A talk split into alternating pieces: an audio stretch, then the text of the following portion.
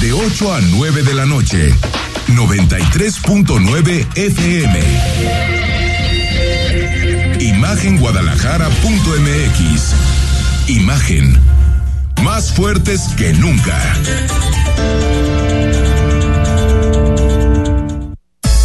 Twitter. Arroba Imagen Radio GDL. Imagen. Más fuertes que nunca.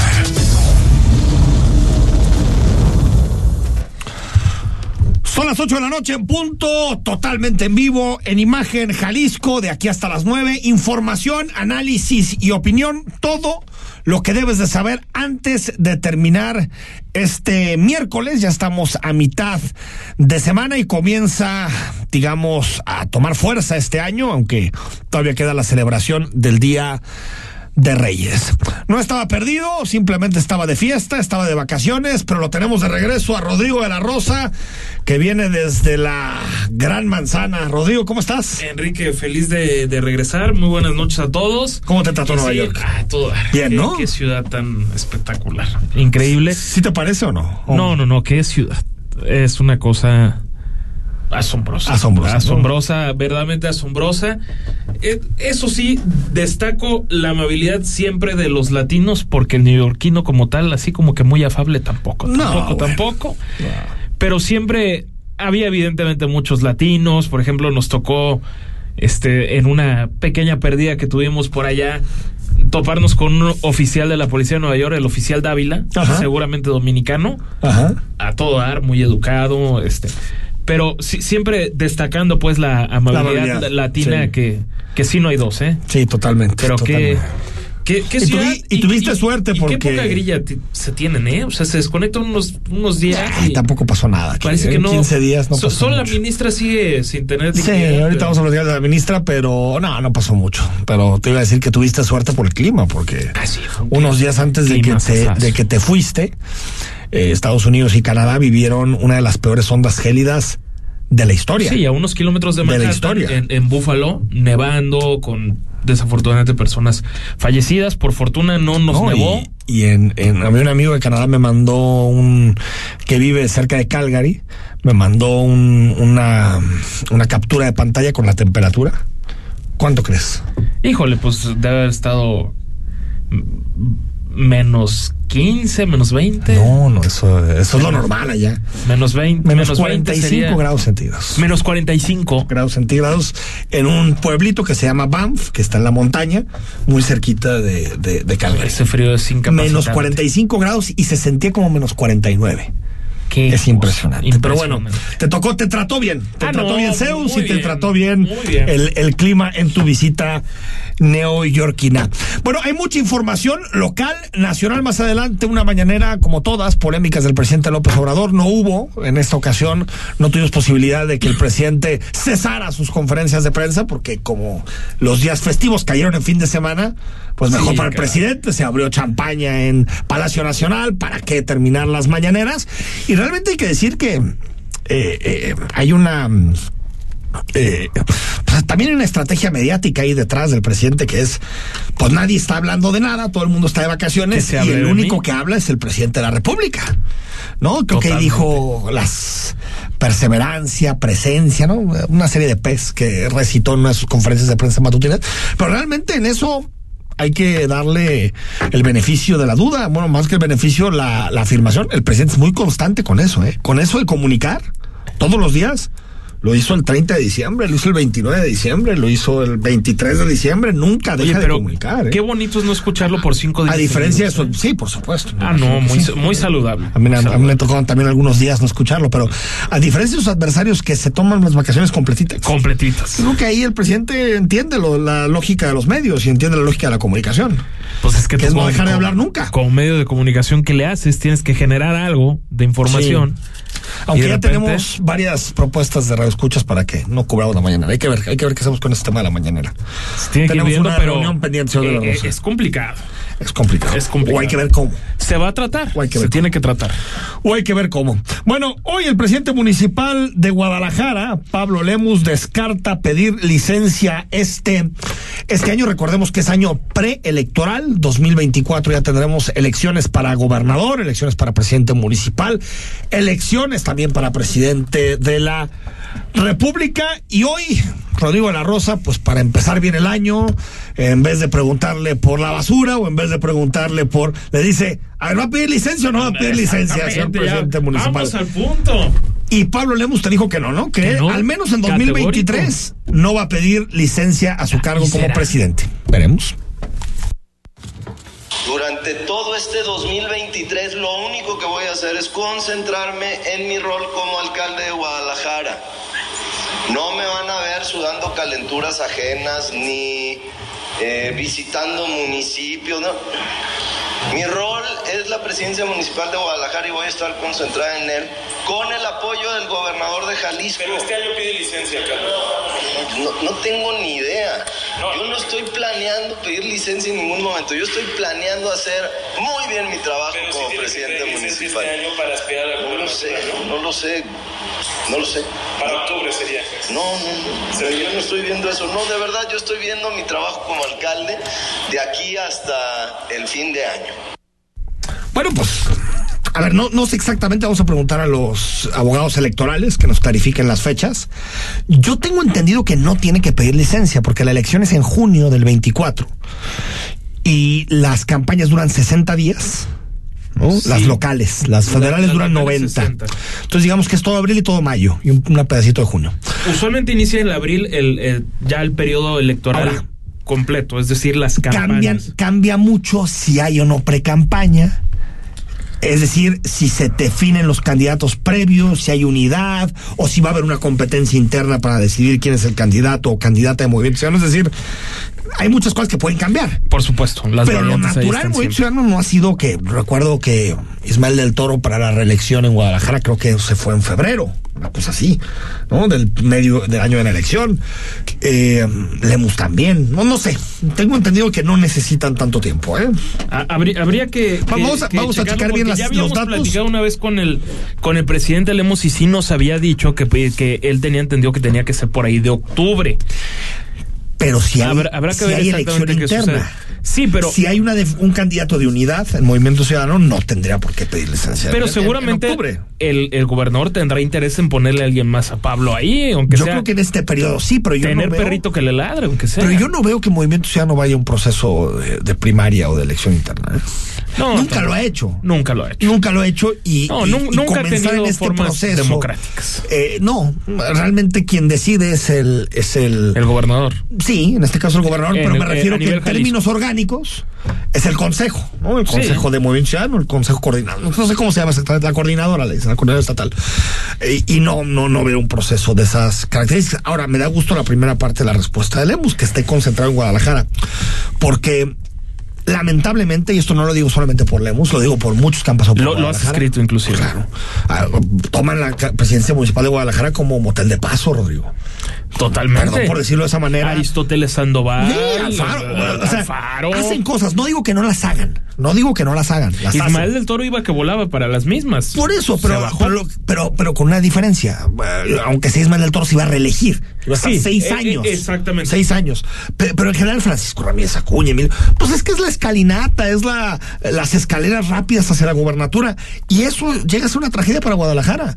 Porque nadie puede pensar en el mediano plazo. Todo el mundo está pensando en cómo construir una candidatura no hay para una la gubernatura. de ciudad No, en, en no. corto o largo plazo. Entonces, am- Ahora, t- tampoco es que, que, que Lemus o el proyecto Lemusista como tal te hable mucho de un proyecto No, de ciudad. que eso también lo he criticado y me parece que es una ausencia. Totalmente. Que creo que llegan a Guadalajara sin un proyecto de Guadalajara. Entendían muy bien Zapopan, pero son dos cosas distintas, Rodrigo. Son monstruos diametralmente totalmente distintos. distintos. La capital es la sede de los poderes. Casi todos los debates en Guadalajara se magnifican si los comparamos con los debates que hay en Zapopan. Sí, son no, muy distintas morfologías en términos urbanos.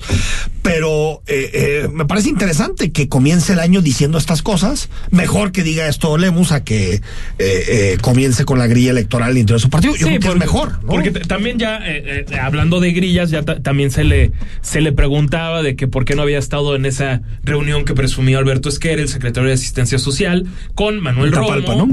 ¿Y quién más estuvo Y ahí? Alfaro. Alfaro y y. Ricardo, Ricardo Rodríguez. Rodríguez, cierto. Que cierto. ahorita tiene un puesto en el gabinete. ¿no? Secretario de Administración. sí. Es el secretario de Administración. sí. Pues ahí está. No sabemos, no sabemos qué suceda. Pero bueno, al menos Pablo Lemos en este caso dice que se quede este año. Hay que ver los tiempos. Yo creo que muchas cosas pueden cambiar, pero que tiene enfocado o que sus pilas están puestas en gobernar Guadalajara y dar resultados en la capital del estado. Eso sí, se compromete que la próxima semana, es decir, la segunda semana de enero, entrará en funciones el C5 Tapatío. Eh, Exactamente, ese del que se ha hablado muchísimo desde hace aproximadamente un año. Se habló de que cuando había estado en la parte alta del mercado Corona, que tenían unas de- demandas pendientes inclusive por una serie de irregularidades mismas que no han sido presentadas hasta este momento. El actual me parece que está en la colonia moderna, salvo confirmar exactamente la, la ubicación, pero será por la avenida es Alemania. Muy bien. Es Avenida Alemania y será el C5 Tapatío. El C5 nos va a ayudar en mucho a disminuir sobre todo el robo de vehículo y el robo a casa habitación. Son los dos delitos principales que nos van a ayudar.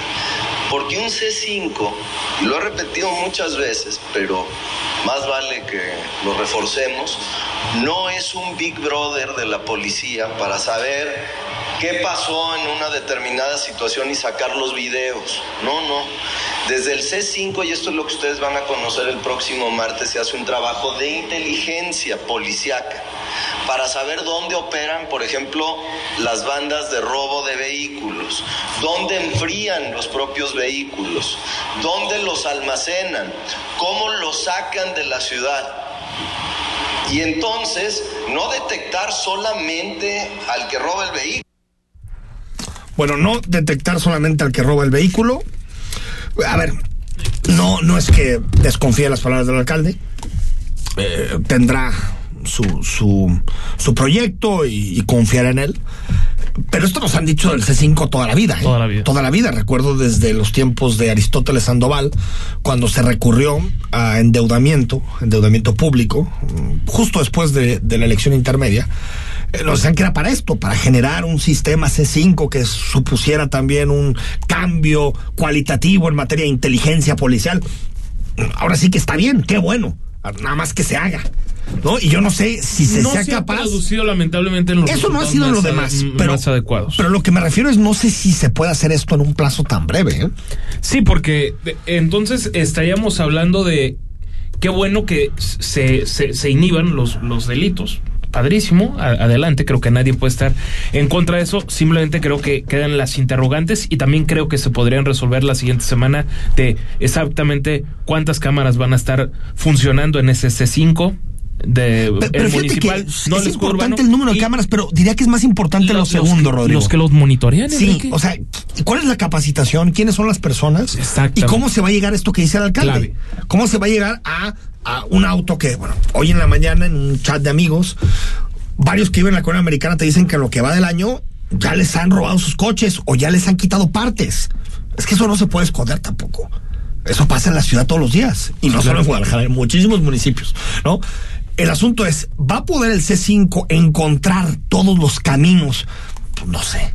Porque es, es una operación compleja, eso de agarrar el coche, irlo a enfriar y después, un día después, agarrarlo, llevárselo. Ojalá. Sí, dice que con Ojalá. esas cámaras detectarían dónde se hace todo eso y entonces poder inhibir o bajar aún más los delitos. Habló hoy el alcalde Lemus al presumir que la policía de Guadalajara iba a ser próximamente la mejor pagada del país, que en el robo a vehículos han tenido bajas de hasta 55% Que son desde el inicio Sí. de la administración y eso eh, eso aparentemente lo más realista es que la cifra negra es Muy baja, bajísima, muy muy, baja. muy baja. Se denuncia casi en, todo. en el robo de, de vehículos. Por cierto, hacías referencia a, a- a lo que tenía que ver con la instalación del, del C5 Y, y fue en febrero del año pasado cuando se informó que el ayuntamiento emprendería acciones penales, civiles, administrativas tras hallar anomalías en la concesión, en- precisamente en donde fue en el mercado Corona. ¿no? Sí, en el Mercado Corona, era en la, Mercado en la Corona. parte alta del Mercado Corona. Nada, ¿verdad? Absolutamente. Bueno, ahí hay una nada. pregunta porque se- esto esto es ante la fiscalía, supongo, pero también ante la Contraloría Municipal de Sí, porque Guadalajara. re- ¿no? recordemos que, que leemos durante todo el año pasado, sobre todo el pasado 23 de abril, me parece que fue una vez que lo, lo, lo entrevistamos, recordabas Enrique, en la presidencia municipal, le preguntamos precisamente sobre ese tema de denuncias. En aquel momento traía el pleito casado con Armando García Estrado, Estrada, Estrada. que ahora pareciera que ese ya está en una, en una pausa. Y, y digamos... López Obrador. Diría López Obrador, estamos en pausa. Pero más allá de, de pausas o no, lo que sabemos es que Lemus, por el tema mediático, para el que es muy hábil, habla de que se podrían presentar esas denuncias. Ok, presentó las denuncias contra García Estrada, sí, lo hizo, pero ¿dónde quedaron esas? No, no se ha hecho público, al menos. O no se ha invitado Sí, a, los medios de- comunicación para que diga, ante la Fiscalía General del Estado de Jalisco se presentaron las denuncias contra tales funcionarios del gobierno de Ismael del Toro por la irregularidades en el C5. El final. Exactamente. Como que no nos cuentan el final de la serie de Netflix. Solamente el principio. Solamente el que nos contaron el final fue el de las patrullas. Así fue. Pero por cierto, de una denuncia que puso Morena, no la presidencia municipal. los regidores de, de Morena. Directamente Morena, ¿no? Vamos al corte, 8 de la noche con 16 minutos. Cuando regresemos, manifestación de. mm, Pues yo diría que de, de gente vinculada con los talleres Ah, autorizados. pues, ¿no? completamente. que no les gusta la verificación y se manifestaron hoy en nuestra eh, eh, ciudad. Y más adelante también vamos a hablar sobre todos los temas nacionales en un día cargadito de información. Quédate con nosotros hasta las 9 en Imagen Jalisco. El análisis político. A la voz de Enrique Tucent. En Imagen Jalisco. Regresamos. Cerrar es igual de importante que abrir. Terminar el día con el mejor resumen y análisis es lo que buscamos darte en Ya Sierra con Yuridia Sierra. De lunes a viernes, de 9 a 10 pm, por Imagen Radio.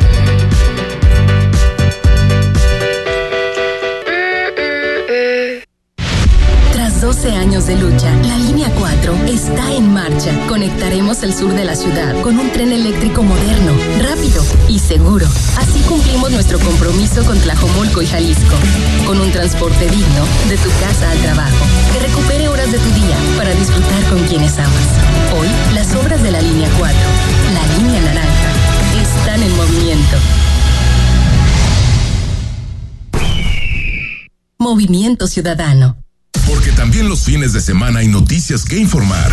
Te invitamos a que nos sintonices todos los sábados en punto de las 7 de la noche.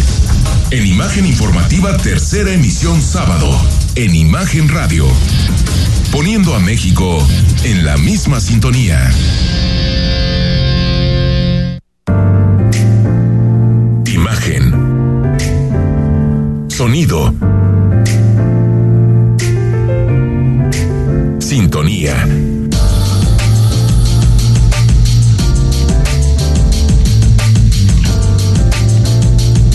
Poniendo a México en la misma sintonía. Las voces más importantes del análisis político en Jalisco, en un espacio para comentar, reflexionar y polemizar sobre los temas de tendencia a nivel local, nacional e internacional. Imagen, más fuerte que nunca.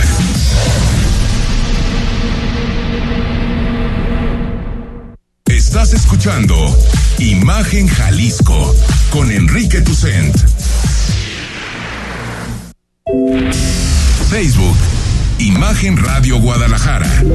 Imagen, más fuertes que nunca. Nos escuchas por Spotify. Recuerda ponernos seguir, es decir, suscribirte al podcast, también ponerle campanita y rankearnos, porque así nos permites llegar a muchos más oídos, llegar a muchas más orejas de gente que le interesa el debate, el análisis y el contenido político, que lo hacemos al estilo de imagen Jalisco. Bueno, esto no es nuevo, desde el 2015 que se empezó a debatir eh, el nuevo modelo de verificación, porque hay que recordar que el nuevo modelo de verificación vehicular no nace en la administración de Alfaro. Nace como Alfaro de alcalde, como Aristóteles de gobernador.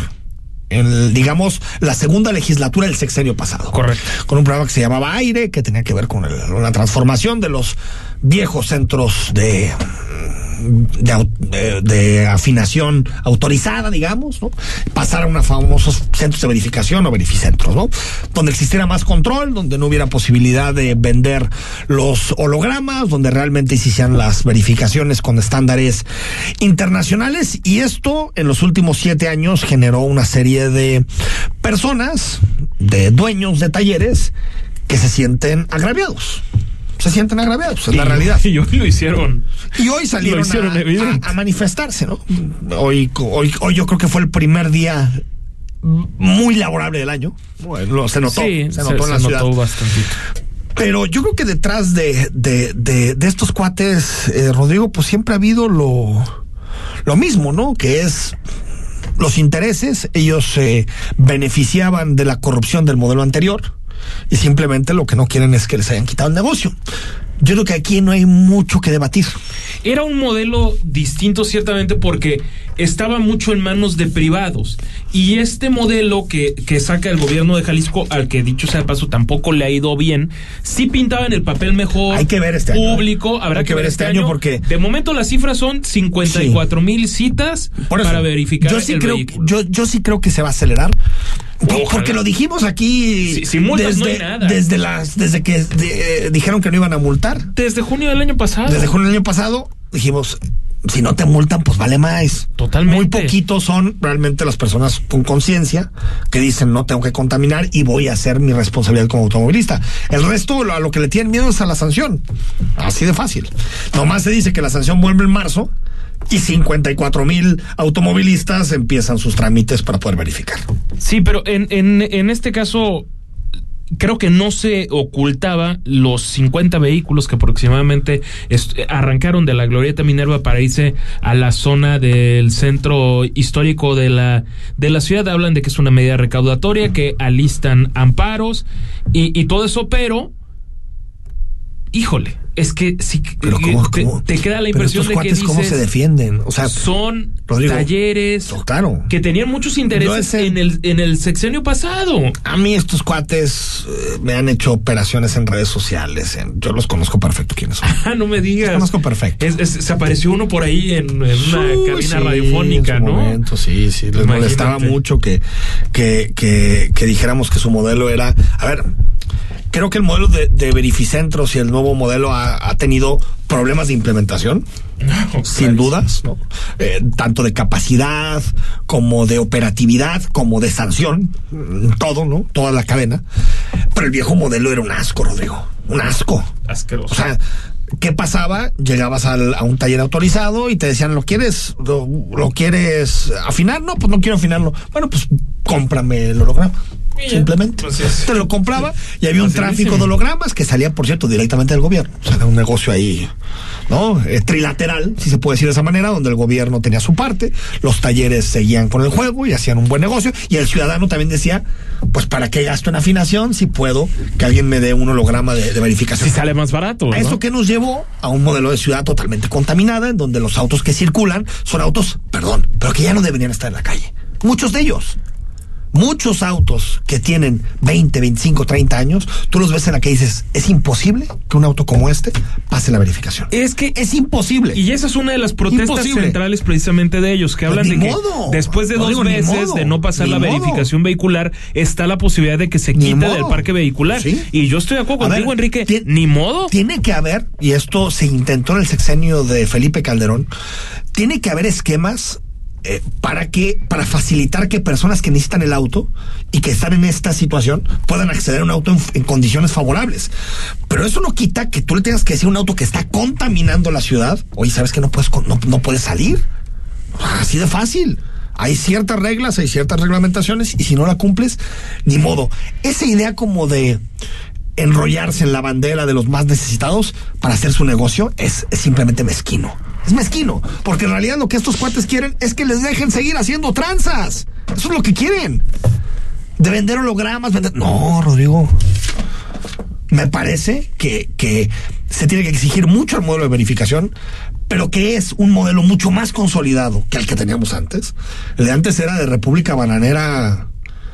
Me quedo corto, ¿eh? Sí, no, totalmente. República de acuerdo. Bananera me parece como Sí, hasta un elogio. Hasta ¿no? un elogio. una democracia consolidada con relación al modelo que tenemos. Entonces, bueno, eh, que se hagan bien las cosas, que se exija al gobierno que cumpla lo que lo que lo que promete, pero Y que sí multen de a de veras, ¿eh? Porque si no, nada va a suceder. esa es otra que es interesante porque cuando empiece la multa también está la posibilidad de que los agentes viales en lugar de multar pidan mordida. Bueno, pero los agentes viales tendrán que se aparezcan. Bueno, pero que alguien tiene que multar, supongo. ¿no? Sí, que yo y los que van a multar son los agentes viales. ¿no? Sí. Ni modo que multen las, que las motomultas, las fotomultas, perdón, sean las que emitan esa multa. Pues no, no pueden. Imagínate. No, no y, y luego cuántas de, de esas fotomultas sí se trasladan en un pago al Sí, erario público. muy bajo. O sea, bajísimo. Pero lo que voy es, sucede mucho que cuando se implementan sanciones, si no hay la supervisión necesaria, en realidad lo que hace el policía vial es decir, ah, pues China libre. A cada coche que vea sin su, eh, eh, eh, digamos, sin su verificación. A la mordida. 250, 300, 400 pesitos, ¿no? Entonces yo lo que le digo a la gente que nos está escuchando es mejor verifica. Si te cuesta 500 pesos, tengo entendido, ¿no? Sí, 500 pesos. mejor ve a verificar. ¿Cuál es el problema? Te tardas una mañana, pero tu coche queda verificado. No, a ver, y la realidad es que aquí, Enrique, ya hicimos el ejercicio de ir a uno de los veri- verificentros y cuando no hay una fila, digamos así, kilométrica, realmente no te lleva más de 40 minutos. Sí, no sí. es ni una mañana perdida, no es nada del otro mundo. Se hablaba de que eran muy pocos, en su momento solo había un par. Nosotros recorrimos el que estaba ahí en, en plan... ¿Es plan de San Luis o Enrique Díaz de León? ¿Es Enrique, Enrique Díaz de León? La- donde está uno de los Sí. verificentros. para gobierno esos, ¿no? Eh, sí, pero Sí, se, han ido abriendo más. Sí, sí, sí. sí. Y, y bueno, ahora esperemos que ya haya líneas suficientes para que tampoco estén saturados como lo llegaron a estar en un principio que se inició este programa, que a la postre terminó yendo a la baja cuando ya no se hicieron multas. Oye, bueno, antes de pasar a los temas nacionales, ¿tú crees que alguien le, le hackeó el Twitter a Horacio Fernández? A ver, a ver, a ver, ¿qué pasó por ahí? Horacio Fernández ¿Qué es Horacio empresario, Fernández? el dueño de Tajín, dice, una Europa sin europeos es el resto de una política planeada e instrumentada durante décadas para evitar los hijos. Los equipos del Mundial fue una muestra de lo que será Europa en pocos años. ¿Vivirán los blancos en reservas o pasarán a engrosar la lista de animales extintos? Ah, caray. Ah, caray. Oye, este tuit está entre, bueno, No. mocho, por supuesto, pero más allá de lo mocho. No, es profundamente mucho, pero eso nos no, sorprende. racista. Y, y me so- Racista, como diciendo, totalmente racista. los equipos del Mundial fue una muestra de lo que Europa será en pocos Y me, me sorprende ¿Y qué tiene que, muchísimo que en de, Europa de haya don negros? Horacio esto, ¿eh? ¿Qué tiene que en Europa haya negros o que haya musulmanes o que haya chinos? Oye, ¿O que pero no? un empresario de tan, tan buena reputación jalisciense en el país, con este tipo de comentarios, a ver, ci- ciertamente, lo- digamos que la, la parte que se, se le puede conferir razón más allá. No, no, no. eso, no No, eso. ra- ¿Cuál razón, razón? razón de ninguna manera porque es profundamente racista. Pero te, te habla de, de la, la globalización en el mundial, sí fue un hecho. O sea, Como en el mundo, pues por sí. supuesto. Pero el eh, Ma- Marruecos, por ejemplo, Enrique, el 50% no nacieron en el país. O sea, son orígenes de otros lados, franceses ¿Pero qué tiene muchos, eso? en, en Francia O sea, ¿qué tiene de muchos que eso? llegan de, de África. Ah, no, absolutamente nada de malo. Se Pues es llama que globalización No, en ¿cuál? el mundo. Y eres Y lo francés normal y es tus que- papás nacieron en Francia. Claro, y y, que- eres mexicano. Y que tú, Rodrigo, Si- si quieras ir a tu es estudiar de allá, tu maestría de- a de Estados aquí, pues. Unidos o a Europa y ahí encuentres una chica y te cases y los hijos sean mexico-franceses o franco-mexicanos, pues, como me quieras decir. Padrísimo. Lo que, lo que me parece, no sé si alguien, eh, No, no, eh, no, es una. o sea, a ver, Es yo, yo no sé si alguien, a ver si ahorita pone algo, ¿no? O si, pero esto Urge aclarar terrible, que-. Me totalmente. parece terrible porque es un racismo eh, eh, eh, tremendo y que y que creo que no no abona. En vías de, de extinción, caray. Los blancos en vías de extinción. Imagínate, oye, ya, ya vamos a estar como en, en un, en un panorama parecido, recordarás hace algún tiempo el periodista de Univisión Jorge Ramos entrevistando a un supremacista Ah, ¿cómo blanco no? Sí. cuando iba a entrar Donald Trump al poder y le decía es que tu me- país, ¿no? me- sí, y me estás presentando una visión muy limitada de Estados Unidos y decía que Estados Unidos no necesariamente tenía que ser blanco, pero que sí tenía que ser una sociedad basada en un modelo europeo que es y mayormente blanco. O sea, imagínate nada más. Pues ahí está. Bueno, veremos tal vez. No es 28 de diciembre, entonces. veremos, veremos No, cuál no, es no, al final la, la- qué cosa. Bueno, aprovechamos corte y cuando regresemos, toda la agenda nacional. También vamos a hablar del caso Javier Armenta, el expresidente de la Federación de Estudiantes Universitarios. Quédate, estás en mi imagen hasta las 9. Análisis, opinión y debate. El análisis político. A la voz de Enrique Tucent. En Imagen Jalisco. Regresamos.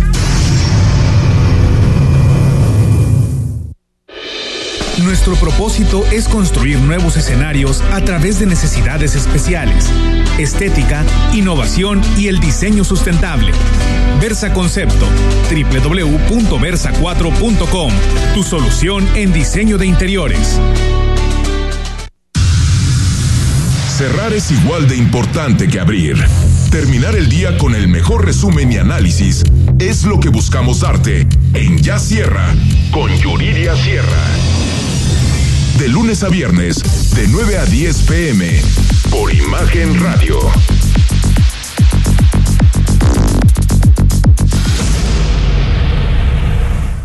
En la Cámara de Diputados modificamos la ley. para ampliar el periodo vacacional de 6 a 12 días a partir del primer año de servicio. Además, las y los trabajadores podrán agregar más días de descanso dependiendo de sus años de antigüedad. Con vacaciones dignas reconocemos el esfuerzo al trabajo, el derecho al descanso y la importancia de la convivencia familiar. Porque México eres tú. Legislamos para todas y todos. Cámara de Diputados, Legislatura de la Paridad, la Inclusión y la Diversidad.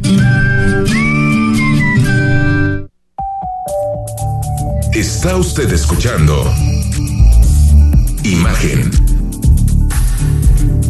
Sintonía. Poniendo a México en la misma sintonía.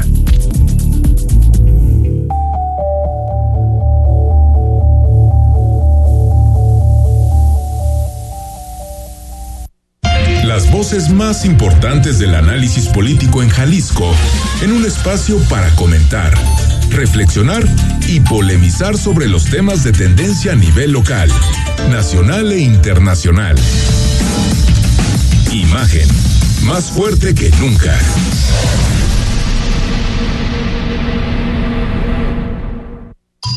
Estás escuchando Imagen Jalisco con Enrique Tucen. Instagram, arroba Imagen Radio GDL. Imagen, más fuertes que nunca. 8 de la noche con 32 minutos en Imagen Jalisco hasta las 9. Información, análisis, opinión, debate. Quédate con nosotros y escríbenos. Ya el buen dealer me está pasando los comentarios que están llegando, que están buenazos. Ahorita le vamos a dar lectura a los comentarios que hace la audiencia. Hoy el presidente de la República arremetió contra la Suprema Corte de Justicia de la Nación. A ver, vamos a hacer un, un amlómetro, si te parece. Así ha sido López Obrador desde la semana pasada. La semana Totalmente. pasada. Yo no propongo a Yasmín Esquivel. Yasmín Esquivel es sola. Pobre abogada. Hay una conspiración en su contra. Cuando se da cuenta que va a perder Yasmín Esquivel el lunes, Sí. dice, vamos a trabajar con quien quede. El día siguiente, es decir, ayer martes, dice que la nueva ministra, Norma Lucía Piña, es contraria a sus ideas. Sí. Y hoy ya de pleno remete contra la Corte, es decir, en cuatro días pasó de ser alguien que se decía respetuoso de la división de poderes y bla, bla, bla, bla, bla, a irse de frente en contra de la Suprema Corte de Justicia de la Nación, que dice que nunca ha tomado decisiones en beneficio del pueblo, porque ya sabemos que el pueblo es él. Y que quien toma decisiones en beneficio del pueblo solamente es él, no hay nadie más, nadie más tiene credibilidad ni legitimidad para tomar decisiones en beneficio del pueblo. Escuchamos la dura crítica del presidente de la Corte. si conocen una decisión de la Corte que haya ayudado al pueblo. No hay nada. Al pueblo estoy hablando. No, al contrario. Al contrario. Me acuerdo cuando pedimos que se hiciera una consulta y se le preguntara al pueblo si querían que se pri- privatizara el petróleo o no. Conseguimos las firmas que establece la ley, que solicita la ley, más de tres millones, y declararon que era improcedente. La mentira, la mentira que ronda todas las mañanas. ¿Tú recuerdas ese ejercicio o no? 2015. El, de- el de López Obrador, El sí. que, de- el- bueno, no fue el, fue, Bueno, fue Morena, PRD, Moren- el varios, morenismo- en su momento, bueno. Eh, claramente en la ley que se aprobó de consultas populares decía desde la ley, eso no es de la corte, desde la ley, desde la ley. que aprobaron los partidos políticos, entre ellos el suyo, que se debía, que solamente se podían consultar cosas que no tuvieran que ver con ingresos y gastos del Estado. Y eso tiene, Rodrigo, una lógica muy sencilla, que es que no se pongan, por ejemplo, a consulta los impuestos, que sería una locura. Sería Oye, una usted, locura. usted quiere pagar un impuesto. Pues, Creo que todos conocemos bastante bien Sí. la respuesta de una gran mayoría de la población. Entonces, como el tema petrolero tenía que ver con los ingresos y gastos del Estado, la Corte dijo, es improcedente, pero no porque la Corte quiera, Sino sino porque- porque el legislador así lo puso, más allá de si te guste o no, el legislador puso que sobre esos temas no existen posibilidad de consulta. Es otra vez esta pos- este régimen de posverdad, De la posverdad. de tratar de explicar todo lo pasado con ideas que realmente no sucedieron. Eso no pasó. No, mintiendo con un descaro, híjole, francamente eh, escandaloso y además me parece que es necesario apuntar, Enrique, uno, la Corte no está para ser popular. No. La Corte no tiene por qué ser popular y forzosamente la argumentación. Al revés, si fuera popular, podríamos tener algún problema. Exactamente. Y la argumentación desde los ministros de la Suprema Corte no tiene que ser popular, no está hecha para que la entiendan todos. Son abogados en la teoría y me parece que A ver, que muchos se tienen pueden- solvencia técnica importante Que- que para ayudar- debatir los temas. que se podía ayudar, que sean más claros y que la gente entienda, eso sí. pero ya es un sí. tema más de comunicación, que creo que Saldívar hizo muchas cosas mal, pero esa más o Esa menos creo es que la hizo bien, pero, a ver. hablar más en, en- en lenguaje coloquial, digamos. En, en Twitter algunas personas decían, ok, ¿qué ha beneficiado al pueblo? Hablan, por ejemplo, de la ley de seguridad interior, que fue invalidada por la Corte. Bueno, pero es que al presidente le ante, gustaba esa ley. ante una queja del morenismo, Sí, pero- precisamente. Pero, después ellos agarraron la ley de seguridad interior y la multiplicaron por 10. Exactamente. Y la metieron en la constitución con la, el, el- el transitorio. Y a, a eso súmale otro académico de la UNAM, Tito Garza Onofre, habla de la interrupción legal del aborto en la Ciudad de México, del embarazo en la Ciudad de México, la inconstitucional, inconstitucionalidad de la criminalización del aborto en todo el país. Y bueno, podríamos agregar también No, el- tema, esos temas- de, la, de la marihuana, Enrique. Esos de- temas son muy, son- tienen que ver, son muy- dividen mucho, ¿no? Son muy ideológicos. Pero yo me iría a temas que son más El IMSS para personas trabajadores de lo, Bueno, trabajadores del desde hogar. ahí hasta pasar por prácticamente todas las libertades que tenemos en este país en materia de transparencia, en materia de participación, todas esas han pasado por la Suprema Corte de Justicia porque a los legisladores les daba miedito avanzar en esa agenda. Digamos que la Corte, desde que comienza a ser con que tener esta autonomía que tiene ahora, que es en los noventas, con Ernesto Cedillo, pues la Corte ha abierto el paso a muchísimos derechos que estuvieron impensados por mucho tiempo. Impensados. ¿Por qué? Porque a los legisladores les daba miedito legislar sobre este tipo de cosas. por ¿Qué- el costo político. ¿Qué, qué, qué es, ¿Qué es lo que termina? Que creo que es al final el fondo de los ataques de López Obrador. López Obrador quiere empezar, de la misma en que lo hizo con la Comisión de Derechos Humanos, que lo ha hecho con las universidades, que lo ha hecho con el INE, una campaña para desacreditar a la Corte. Y que cada que la Corte falle algo, él puede decir, ya ven, les dije, Les dije. la Corte son los esclavos de los conservadores. La Corte son los esclavos de los oligarcas de este país. ¿Por qué digo esto? Porque creo que la ciudadanía inteligente y la ciudadanía bien informada no se tiene que tragar estas campañitas. No se las tiene que Y tragar. no predominan en el país Porque también, a- para decirlo como es. Voy a, voy a darte un contrafactual. A ver. ¿Qué hubiera pasado si no hubiéramos tenido una corte independiente? Por ejemplo, Saldívar sería hoy el presidente. Sí, Saldívar claro. pidió la presión de. Bueno, él dice que no la pidió, pero se quería en el Congreso, a través de Morena y el presidente, que Saldívar se quedara hasta el último día de 2024. Exacto. Es decir, que la transición no hubiera sido a finales del 22, sino a finales del 2024. Eso hubiera pasado si no hubiéramos tenido una corte independiente.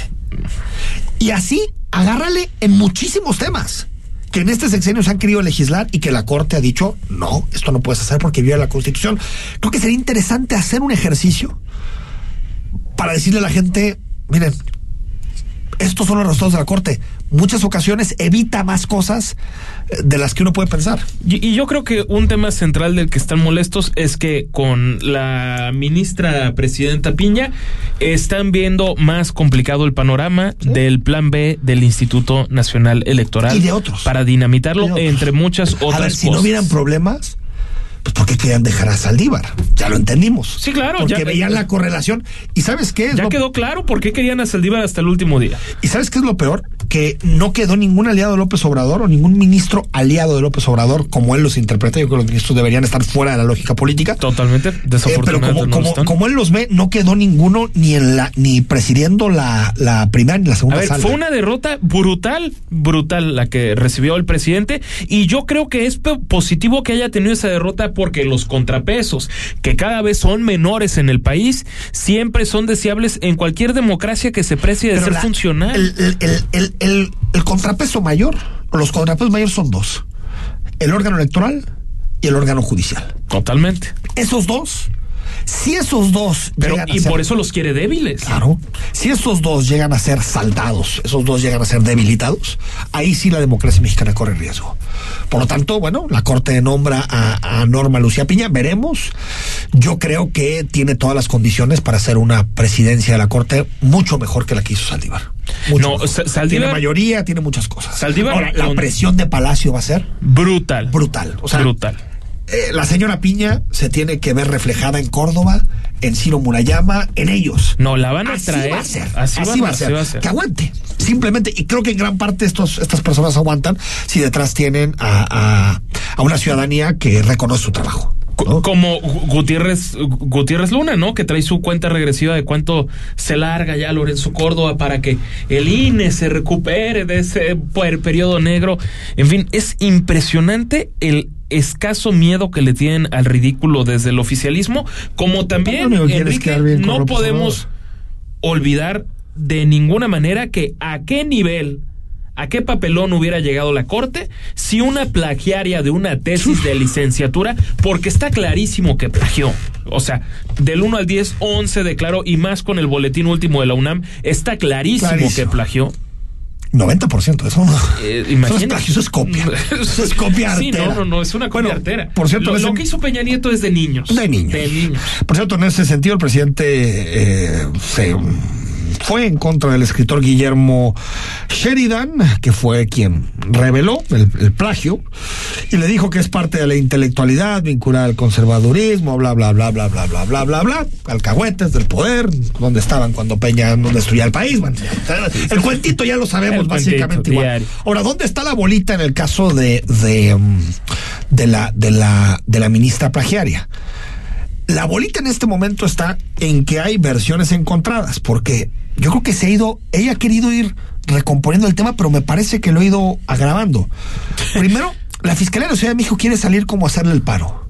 Y hace un ridículo de Después dicen, bíblicas. después dicen que no son ellos, pero dicen que en realidad el delito ya prescribió, entonces no pueden hacer nada. O sea, yo lo que interpreto de la Fiscalía de la Ciudad de México es que salieron en falso, se dieron cuenta que habían cometido una, una tontería porque en seis días exoneraron a alguien.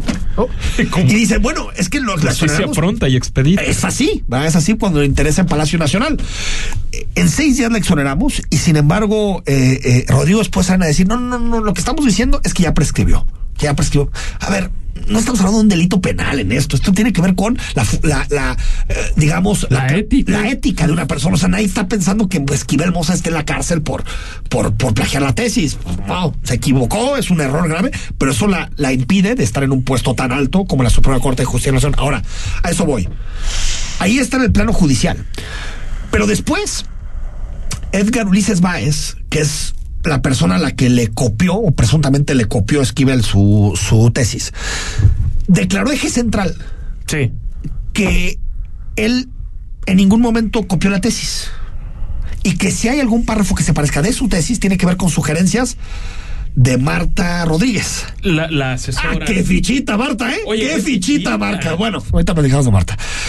Eh, pero hay un notario en la Ciudad de México que dice que este cuate Edgar Ulises Báez fue a decirle que sí la copió. Pero Edgar Ulises Báez dice que no.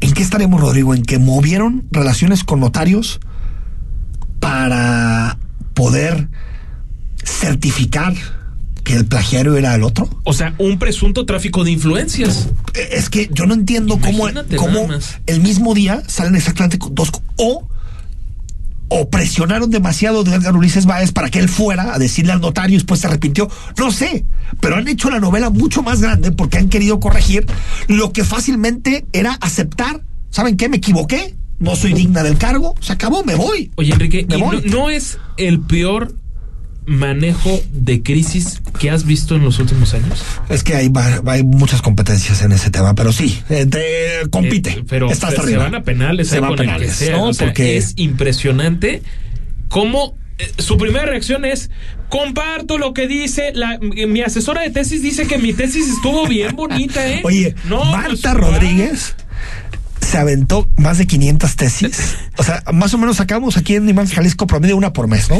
Tremendo, ¿no? ¿Cómo le hizo? Eso, eso no lo produce nadie en la historia de la humanidad. Bueno, pero Animal Político se metió a analizar las tesis y encontró que no solamente hay plagio en esa, sino que hay plagio, En por ejemplo, Rodrigo, en otras, otras ocho tesis. O sea, esta mujer, si no termina expulsada de la UNAM, de verdad, no entiendo. ¿eh? No, no, O sea, la UNAM, porque es, lo- es el tema que queda. La. UNAM tiene una y, papa y- caliente y ya ahí. viene la presión a la UNAM. Te la voy, te la voy a adelantar. Ah, a ver. Ya viene la presión al rector, a Graue, a los comités de honestidad. ¿Dónde estaban? Son una universidad neoliberal. Ya lo veo, ya lo veo. Ya, por supuesto. ¿Por qué? Porque si la UNAM dice, al final, después de todo el análisis, que hay plagio, expulsa a la, a la directora de tesis y dice que hay plagio en la tesis, se acabó el tratito, ¿eh? La, la Fiscalía de Ciudad de México puede decir lo que quiera. Lo que sea. Pero quien tiene la autoridad académica para determinar esas cosas Es la Universidad Nacional Autónoma de México. Y le pueden quitar el título. Y le pueden quitar el título y eso lo que supone para su trayectoria es el acabose. El acabos. Veremos. 8 de la noche con 46, regresamos. No podía faltar Carlos Loret en la mañanera, si no, no hay mañanera completa, si no, aparece vale. Carlos Loret. Todo indica que Biden no aterrizará en el AIFA y tenemos más agenda local, nacional e internacional. Quédate hasta las 9, estamos en Imagen Jalisco. El análisis político. A la voz de Enrique Tucent. En Imagen Jalisco. Regresamos. Cerrar es igual de importante que abrir. Terminar el día con el mejor resumen y análisis es lo que buscamos darte en Ya Sierra con Yuridia Sierra. De lunes a viernes, de 9 a 10 pm, por Imagen Radio.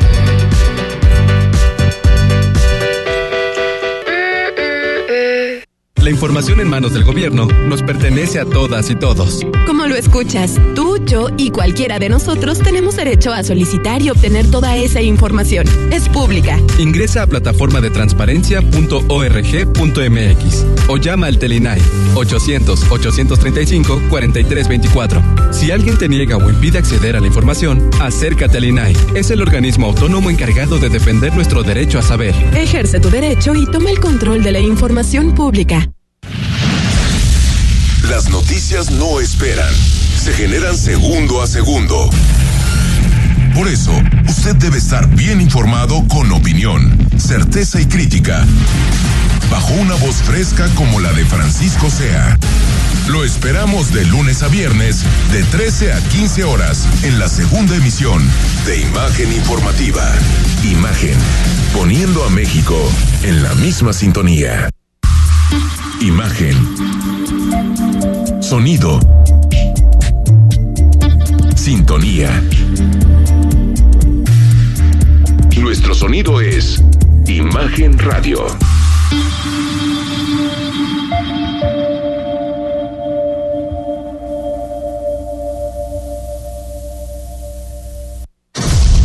Voces más importantes del análisis político en Jalisco, en un espacio para comentar, reflexionar y polemizar sobre los temas de tendencia a nivel local, nacional e internacional.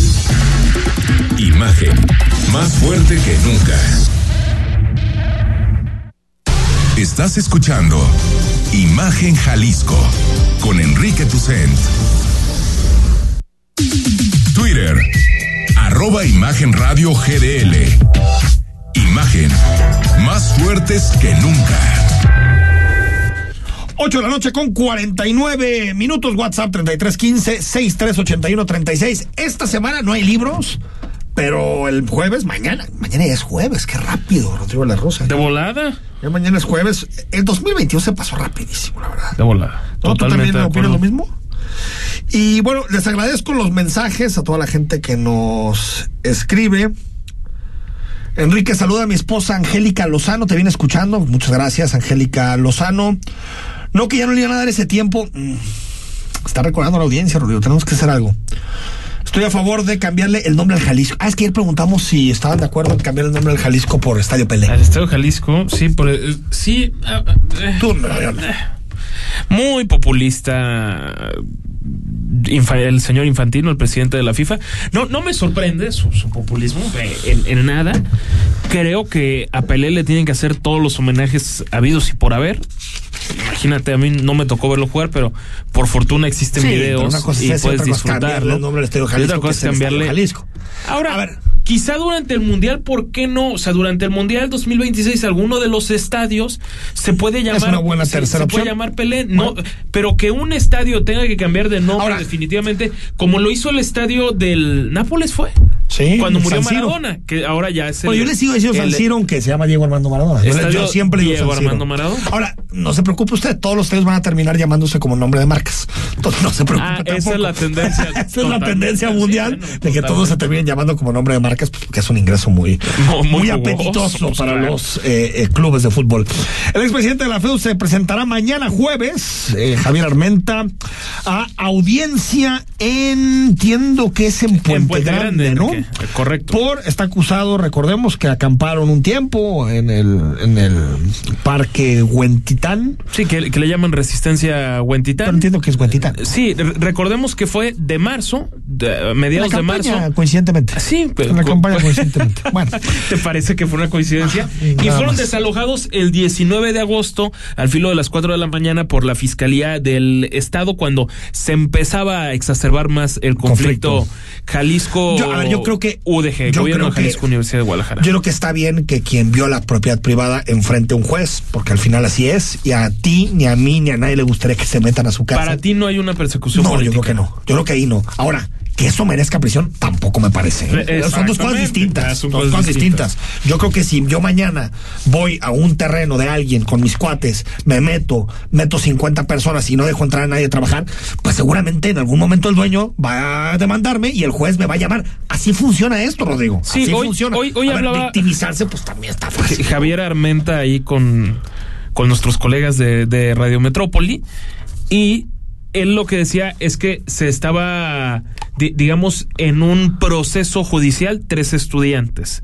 Javier Armenta, principalmente por ser el, el entonces presidente de la Federación de Estudiantes, pero que no había ningún vecino de la zona activista que se esté investigando y dice que eso le parece curioso. Aunque, en contraparte, lo que podemos estar seguros es que esa toma no se hubiera dado si no la hubiera propiciado el pues. presidente de la Federación de Estudiantes Universitarios. Yo lo único que es espero lo que a mí me cuesta es que el juez sea justo, que haya una persecución política como tal. Yo creo que al gobernador le resulta muy irrelevante Sí, si Armenta pero está tal en la vez cárcel que o no. haya reparación del daño, pero que entre a prisión No tiene por qué terminar en la cárcel. Y si termina en la cárcel, creo que ahí sí estaríamos hablando no, de no. una persecución política sé si el gobernador la ley. o, o un juez que determina una cosa que no tiene que hacerlo, pero yo creo que no amerita. No, yo En tampoco creo que no amerita entrar a prisión por haber hecho eso.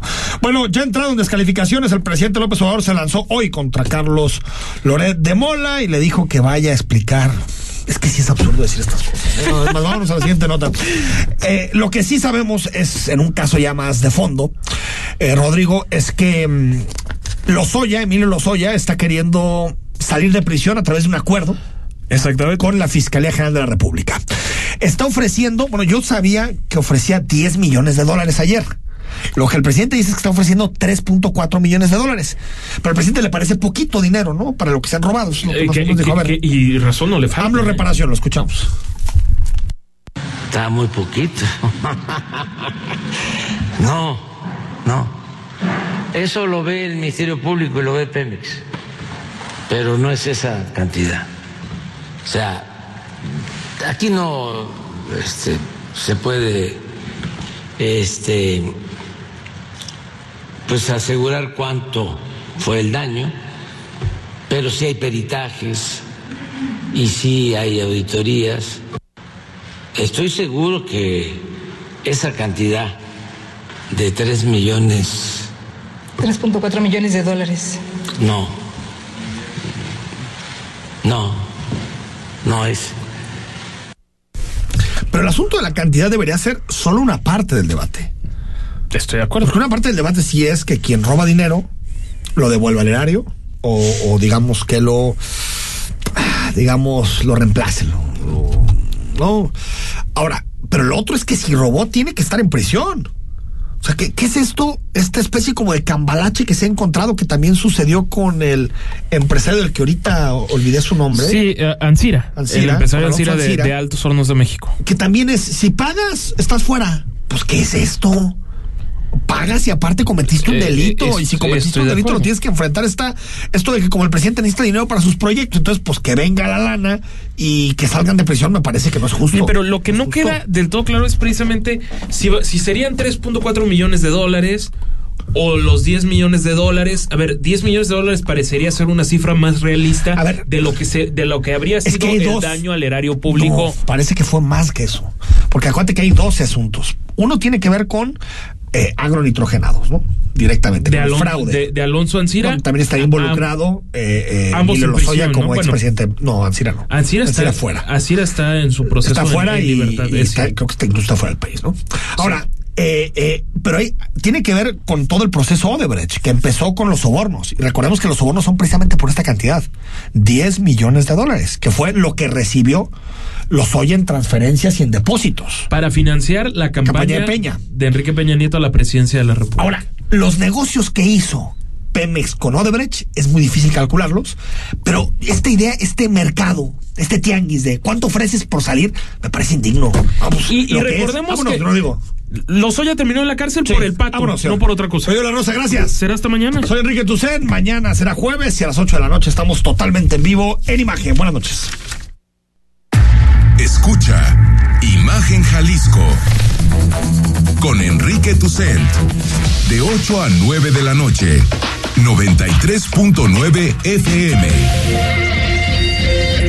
Imagenguadalajara.mx Imagen más fuertes que nunca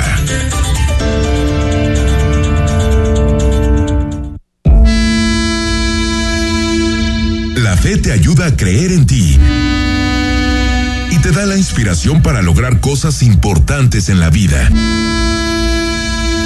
Por eso en este espacio, a través de temas sobre religión católica y de valores, te ayudaremos a reforzarla cada día. Escucha al Padre José de Jesús Aguilar Valdés en Resonancias de Fe, todos los domingos a las 9 de la mañana, por Imagen Radio.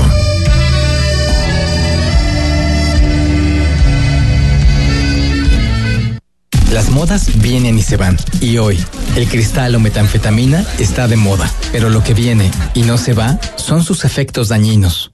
El cristal quita el hambre y el sueño, provocando alucinaciones y psicosis. Es muy agresivo para el cuerpo y la mente. Ahora el narco le añade fentanilo para engancharte desde la primera vez. Y el fentanilo mata. No te arriesgues.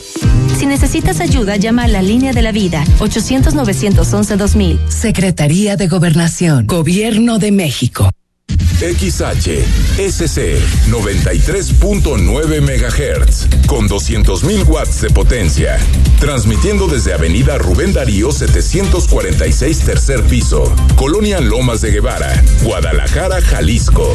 Código postal 44657. Imagen. Poniendo a México en la misma sintonía.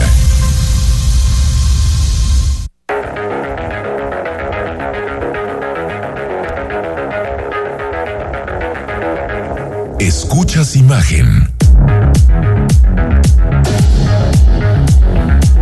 Escuchas imagen radio.